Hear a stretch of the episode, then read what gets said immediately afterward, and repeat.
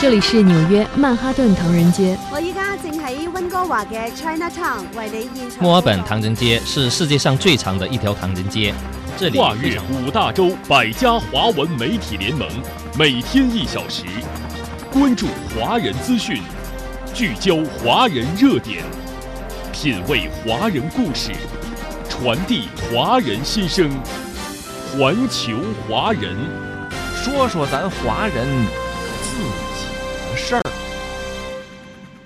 好，听众朋友，欢迎您继续收听《环球华人》节目。接下来我们聚焦近期海峡两岸热点话题。张亚中称以“九二共识”为基础参选二零二四。林志坚论文抄袭案开庭。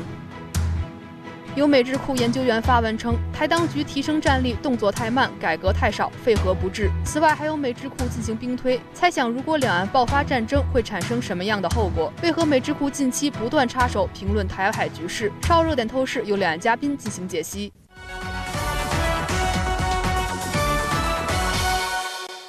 十一号，孙文学校总校长张亚中宣布参与国民党二零二四候选人的提名选举，表示将以“九二共识”为基础，谋求台海和平，并且呼吁国民党内举办正式初选来推出最终参选人。对于举办党内初选，朱立伦、侯友谊均未正面回应。张亚中在记者会上说：“二零二四选举可能是台湾最后的机会，是战与和的选择，每位参选人都必须拿出完整的方案，以‘九二共识’为基础。”宣示台湾成为全球非战和平区。张亚中认为，要以“九二共识”为基础，才能保证台湾不会变成刺猬岛，拒绝强权操控，不花费巨资购买不必要的军备，青年不必上战场。张亚中还表示，如果自己当选，将致力于建立透明的行政体制，立刻解密追查蔡英文的论文与疫苗疫情的相关档案，并追究责任。张亚中认为，国民党如果不想重演2020大败的经历，就一定要好好办个初选，举行政策辩论。不管是朱立伦主席，或者像我们的侯友谊主席，甚而是像我们的郭台铭先生，他们也是很优秀的人。我也希望所有的党员不要去在乎他现在是什么样的职务，只要他愿意坐下来，的愿意参与这个初选。不但张亚中呼吁国民党要办正式的初选。日前，国民党民意代表王宏威还表示，应把郭台铭、柯文哲等都纳入民调，找出最强候选人。对此，国民党主席朱立伦以及被认为是2024强奥力竞争者的新北市长何友谊均未明确表态。全党团结一致，我们才能够团结胜选。主席，那什么时候打算要做那个党内初选吗？我们目前全党都在专心的为三月四号的补选。每一个人都有不一样的论点，我们都要给予尊重。最重要的是每一个人在自己的角色工作上，好好的把握当下。林志坚论文抄袭案在去年台湾九合一选举中引发舆论海啸，成为民进党大败的导火索。十一号论文抄袭案首度开庭，林志坚坚称自己才是被抄袭的，引发了舆论的哗然。林志坚被告论文抄袭，但在庭审现场否认台湾大学判定他论文抄袭的报告，并且声称虽然原告于正煌的论文发表在前，但自己才是被抄袭的，引得于正煌律师大喊荒谬。于正煌先生所写的论文里面其实都会有引注，林志坚先生呢，他的论文里面呢，在这些段落里面那些引注的部分全部都不见了。荒谬的其实就是林志坚先生在法庭上公开宣称他是受害人。十号，曾担任林志坚导师的台湾安全部门负责人陈明通称，论文抄袭是所谓冤案，引发舆论哗然。太夸张了，夸张到哈令人不可置信啊！一个败坏学术伦理哦，根本是学术界的败类，现在还高居在我们的政府的殿堂。陈明通说林志坚案是冤案。下一次选举前再来讲好了。好，谢谢。有本事下一次选举前同样的论调再讲一次。二零二二年台湾九合一选举期间，林志坚被民进党推选为桃园市长参选人。七月爆出论文抄袭案，八月台湾大学认定林志坚论文抄袭了另外一位毕业生于正煌，建议撤销林志坚硕士学位。在舆论压力下，林志坚退选桃园市长，但论文抄袭案已经对民进党造成重创，被认为是推倒绿营选情的第一块骨牌。春节马上就要到了，不少台湾民众已经开始提前采买年货。台北的南门市场人潮涌动，买南北货、熟食的店门前大排长龙，人们选购礼品、准备年菜，节日的气氛越来越浓。南门市场是台湾的标志性传统市场，许多民众采买糖果、肉干等，作为过年走亲访友的礼品，人流量比平时多了两倍。坚果类的啊，糖果类的啊，辣味啊，下礼拜人应该很多吧？趁现在人比较少，先来买一买。同样抢手的还有各类熟食，摊商表示，近期销售量已经提高了三到四成。不要跟人家挤的话，就早一点来真空。因为我们这边哦，到除夕的到后三天哦，真的是挤都挤不过来。吃年菜是台湾民众过春节的重要习俗。今年是疫情趋缓后的第一个春节，许多店铺重新营业，台湾民众购买年菜准备家宴。哦，今年第一名是我们的东坡肉，然后像葱烤鲫鱼是年年有余，都一定要带的。然后还有我们的冰糖莲藕，客人每年来一定要点的东西。对，然后还有我们的佛跳墙。随着年菜的热销，部分食品价格出现上涨。肉类也有涨一点啊，涨它百分之五，它都慢慢涨，它不是一下子涨。海鲜类涨比较多了，现在涨涨到一成以上。美智库研究员发文称，台当局提升战力面临三大难题。此外，还有美智库进行兵推，大肆猜想两岸爆发战争的结果。为何美国近期不断插手评论台海局势，动作频频？美国又想如何打台湾牌？美智库又对台湾防卫指手画脚。近日，有美国智库研究员发文称，台湾当局提升战力面临动作太慢、改革太少、废核不治三大难题。此外，还有美智库进行兵推，大肆猜想，如果两岸爆发战争会产生什么样的后果？为什么美国近期不断的插手评论台海局势？动作频频，美国又想如何打台湾牌？就这样一些话题，邀请到两岸的嘉宾展开解析。台北时事评论员赖月谦先生，北京社科院台研所的副研究员谢南先生，欢迎二位。我们看到美国的《华盛顿邮报》近期发文对台湾的防务体系指手画脚，接下来通过短片做一下了解。美国智库外交关系协会研究员布特在《华盛顿邮报》发表文章称，台当局近期在提高防务能力上面动作频频，但是存在三点明显问题：一是动作太慢。当前两岸军事实力差距明显，而民进党当局现在才提出延长义务兵役时间、提高防务预算等措施，是否为时已晚？二是改革太少。他提出，台湾必须修改防卫体系，从传统的水面舰艇、陆上坦克和空中战斗机改成所谓不对称作战。三是废核不治，台湾百分之九十八的能源依赖进口，应该扩大核电产业，而不是停用。美国的这位研究员呢，列举了台湾防务体系的三大问题。那么第一个问题呢，就是说在防务上动作太慢。那么民进党当局近期在防务上都做了哪些军事上的动作？为什么被美国的研究员质疑是动作太慢了？那么这位研究员认为，台湾方面的防务体系应该如何做才能够变快？美国的这些所谓的专家在批评蔡英文说你的动作太慢，他们指的是说。你这六年来什么大事都没做，专门做一些小事。呃，这个最主要就是因为美国啊，他把台湾定位为一颗棋子，而且呢，他们希望台湾啊成为一个消耗解放军战力的一个棋子，所以准备把台湾作为一个牺牲品，然后希望说这场战争要打得又长又久，对美国是最好，因为。用台湾人民的生命、台湾军队的生命去拖住解放军，让解放军面对美国在阿富汗战争的遭遇一样，打个十几二十年的战争打不完，用这个方法来消耗这个解放军的军力，用这个方法来消耗中国大陆的综合的力量，这是美国他们的一个算法。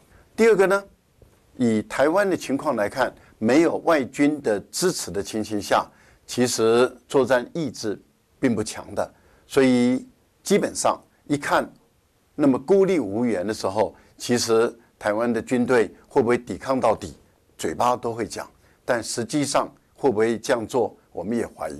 更何况就是他们所谓的要建立啊一年一期的啊这些啊充援兵作为啊这个本土的守卫，然后把。志愿役的兵作为所谓的主力部队，然后呢移动，在台湾就被批评为主力部队碰到解放军登陆的时候就跑往后面，然后让这些训练不足的一年的兵，然后他们就守在第一线，他们觉得这也是很奇怪。然后又说这些服兵役的一年一期的兵要尽量的去练习这个红准这种啊有效射程大概才四百米，也就是必须要接近解放军的战车或是装甲车，要接近到很近四百米。可是问题是，步炮装步兵、炮兵、装甲兵跟步兵的协同作战，那是一个非常典型的作战。而你拿这个红准或者火箭弹，要接近到这个坦克三四百米的地方，那坦克旁边的陆军还有搭配一个非常精良的啊这些监控系统，不管是无人机的或者卫星的，那么对有声的对方，那么进行侦查的。或者是监视的一个作用，你如何能靠近到三四百米呢？所以我们就觉得这些战术的修订也是很有趣的。所以我个人的一个估算，台军的这些转变演变，美国说你太慢了，可是我都认为不管快还是慢，这个战略本身就是一个不正确的一个战略。更何况蔡英文的这样的一个改变，例如说一起改为一年。一起改为一年，能有多少效果呢？第二个，把已经退伍的志愿役的编为预备部队，编为后备部队，又能有什么效果呢？第三个，把所谓的民防跟警察合在一起，认为这样的兵员就会很多，就能够达到啊这个打不对称战的啊这样的一个兵力跟军力，我都觉得估计过大，效果太低了。那么，这位研究员针对台湾的防务体系提出的第二点问题呢，就是希望台湾当局能够继续增强不对称战力。我们知道，台湾当局一直企图打造不对称战力，而美国方面呢，也一直在鼓动台湾打造不对称战力。为什么他们反复去提及不对称战力？这个不对称战，我相信呢，是在二零二二年在美台勾连过程当中的一个高频词汇。美国现在对台湾的定位。如果从他的一系列的所谓的智库的报告，他有一个很大很有名的讲法，或者说很毒辣的讲法，就是希望台湾能够扮演一只所谓的毒蛙，或者是一只豪猪，扮演这样的一个使我们产生所谓的战略破口和战略失血的这样的一个角色。如果我们再看美国的最新的做法，你还会发现这个不对称战力的背后，其实也给美国伸手去控制台湾提供了更多的说辞。因为我们从这个研究员的讲法当中，他首先说的是你这个所谓的后裔兵役制度的不够完备的问题，也就是说，他要求你台湾方面要打造一个与不对称作战战略相匹配的一个整个的体系。这个体系呢，包括装备的问题，也包括所谓的后备兵员体系的问题。他未来可能还向你提出要求，我们应该要深化人员的合作，甚至还有可能会以种种形式把他的黑手伸到台湾，对你进行相应的控制。那么我相信前一段时间我们都知道一个很著名的新新闻，就是美国将以前我们所讨论的与台湾政策法案的部分内容，已经放到了新的这个法案当中去了。以其中一个很重要的点是指什么？美国可以以种种形式进入到台湾，去台湾的行政部门或其他部门干嘛？叫做研究学习。那岛内舆论讲的就很明白嘛，你这不是来研究学习的，你是古代派出的监军啊。所以你去看美国智库发的这个文章。其实就是向台湾提出种种要求，而它新的概念就是新的要求，而这个要求的背后，其实也贯穿着美国以台制华战略的一个重大的变化。其实前两点，他针对台湾的防务体系提出的问题呢，还是纯军事的。但是我们看到第三点呢，他提到了核电的问题。核电在岛内呢是关乎民生的。他认为说，岛内呢现在不应该去废除核电。但是民进党当局推行的政策呢是废除核电。那么如果是给民进党当局提出的建议的话，那么现在呢美国的意见跟台湾当局的意见是相左的。所以说，接下来民进党当局会听这样的一个建议吗？而美国方面为什么会认为台湾方面不应该去废除核电呢？这位所谓的专家批评台湾啊，民进党当局主张废核是不正确的。最主要的地方就是你蔡英文，你使用火力发电作为台湾的主力发电，可是问题是天然气的价格、石油的价格又那么的贵，更何况容易。在这个补给线被切断的情形下，那台湾的供电绝对会不足。一旦供电不足，那如何能够适应未来的战场中的需要，或者是啊，在战争的期间里面，台湾的民生用电的需求呢？更何况，绿能发电，也就是再生能源，根本就是一个在台湾不切实际的，因为台湾的自然条件没有办法走向啊这种再生能源成为主力发电的这样的一个地方。那这样的情形下，怎么会去走这个废核呢？所以他们认为这是一个错误。可是当初为什么要走废核？最主要就是陈水扁时代的时候，他对于连战所主张支持的，也就是国民党时代所推动的核事，很不以为然。他自认为他是进步力量，民进党的一些人也昏头了，自以为是进步力量，在台湾鼓动年轻人说一定要反核。那当然，这造成了啊，当时的国民党跟民进党之间的强烈的对立，也造成了啊这个。亲民党跟国民党的合作，然后一起来对抗这个民进党，因为这是一个影响到台湾未来几十年的能源的供应的问题。好，那民陈水扁后来啊，因为贪渎的案子，民进党失掉政权了以后，在马英九时代想要重启核事，这个时候，民进党就把这个核能的问题政治操作了，一直自诩装伪装成为自己是所谓的进步的力量。推出所谓的“我是人，所以我反核”，用这样的一种政治宣传，然后鼓动年轻人。其实到今天为止，大家才发现受骗了，因为民进党当初所吹嘘的再生能源在台湾根本没有客观的条件，而且呢，它变成一个贪赌的一个最大的来源，因为把重大的利益卖给这些所谓的海外的厂商，而这些海外的厂商又跟这个民进党的当局的这些地方的人士，那么相互的勾连，造成台湾史上最大的弊案。现在有几个民意代表，或是有几个政治人物被抓，尤其是在绿营执政的现实里面，它就显示出它是一个最大的贪腐的一个黑洞。这个就是民进党政府有意造成的。美智库研究员发文称，台当局提升战力面临三大难题。此外，还有美智库进行兵推。大肆猜想两岸爆发战争的结果，为何美国近期不断插手评论台海局势，动作频频？美国又想如何打台湾牌？本期海峡两岸，美智库又对台湾防卫指手画脚。美国的一家智库还模拟2026年两岸之间会发生战争而进行了兵棋推演。接下来通过短片做一下了解。美智库战略与国际研究中心最新兵推显示，如果两岸在2026年爆发战争，美军两艘航母被击沉。台湾会变成所谓焦土惨胜，但有台舆论发现，该智库竟然预测台湾跟大陆可以抵抗七十天，这显然没有把台湾天然气安全存量只有十一天这件事情考虑进去。这多半是因为大部分兵推本来就不考虑后勤。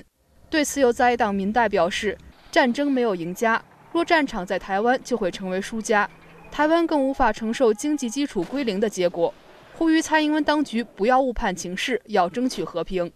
在刚才短片当中，我们也详细了解了美国这家智库对于两岸之间发生战争进行的兵棋推演的前提设置，那就是美国和日本呢都参与了这场战争，而且呢对战争的呃时间、战争的周期，还有战争的结果呢都进行了一个推演。您从岛内的观察，各界舆论如何来看待这一次美国出的这个兵推的结果？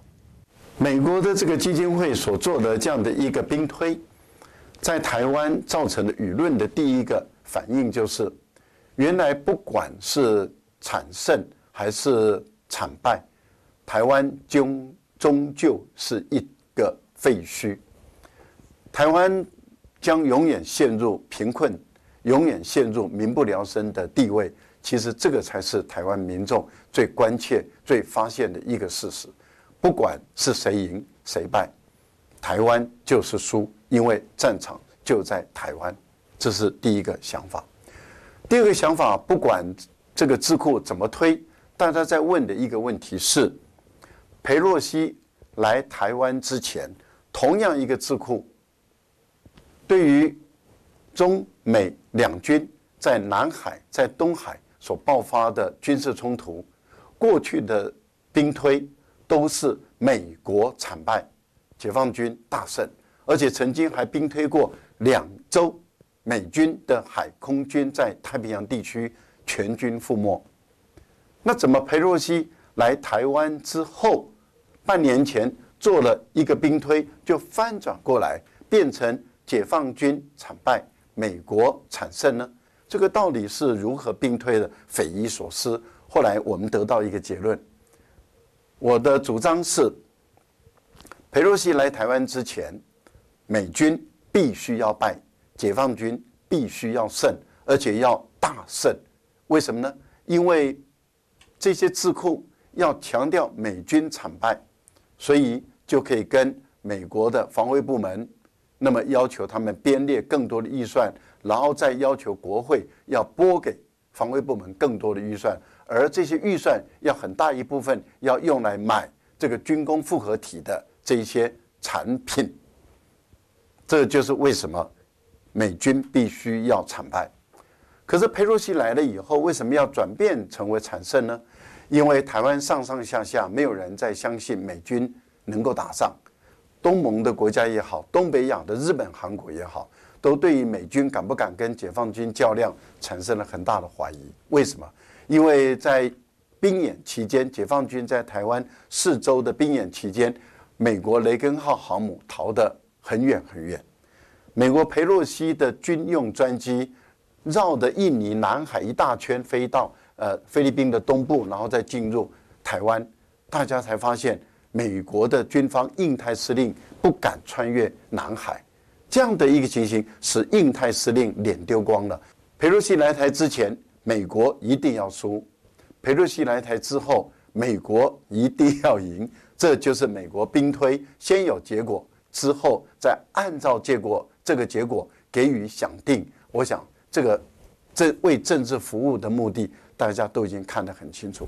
但是不管如何做兵推，台湾的民众最深的体会就是，台湾将成为一。片废墟，这是台湾的舆论最注意的焦点。的确，我们也注意到台湾的网友、台湾的舆论对于这次兵推的相关评价和关注。那么，有的舆论就认为说，蔡英文不要因为一个兵推结果就去误判情势，还是要尽力的争取两岸和平。所以说，台湾的舆论还是理性的。我们应该如何来看待他们的观察？那么，我觉得这一次呢，岛内的呃舆论，当然。台湾社会啊，存在着比较典型的这种所谓的绿媒，有所谓的偏蓝媒体。那每个媒体背后似乎都有不同的立场，而这种立场又跟他的啊主张是密切相关的。但是我们可以看到呢，这一次的兵推结果出来之后呢，整个台湾社会，包括它的主流的舆论，其实相对都是比较冷静和客观的。为什么？因为近些年来美国的一系列的做法，恐怕使得台湾社会的整个的所谓的以美情绪是在上升的。嗯，这点我觉得从。啊，台湾的副领导人赖清德近期抛出的所谓的反对以美论，能反证出在今天的台湾社会很多的民众，尤其是比较理性的民众，对于啊所谓的亲美这条路线是抱有一种怀疑的态度的。因为在过去的二零二二年当中，这条路线给台湾带来了太多的灾难。那么，那么从佩洛西窜访台湾啊之后，台湾收获的一地鸡毛，再到美国执意的去压。台积电赴美投资啊，把台湾的高端芯片制成要强行转移到美国去。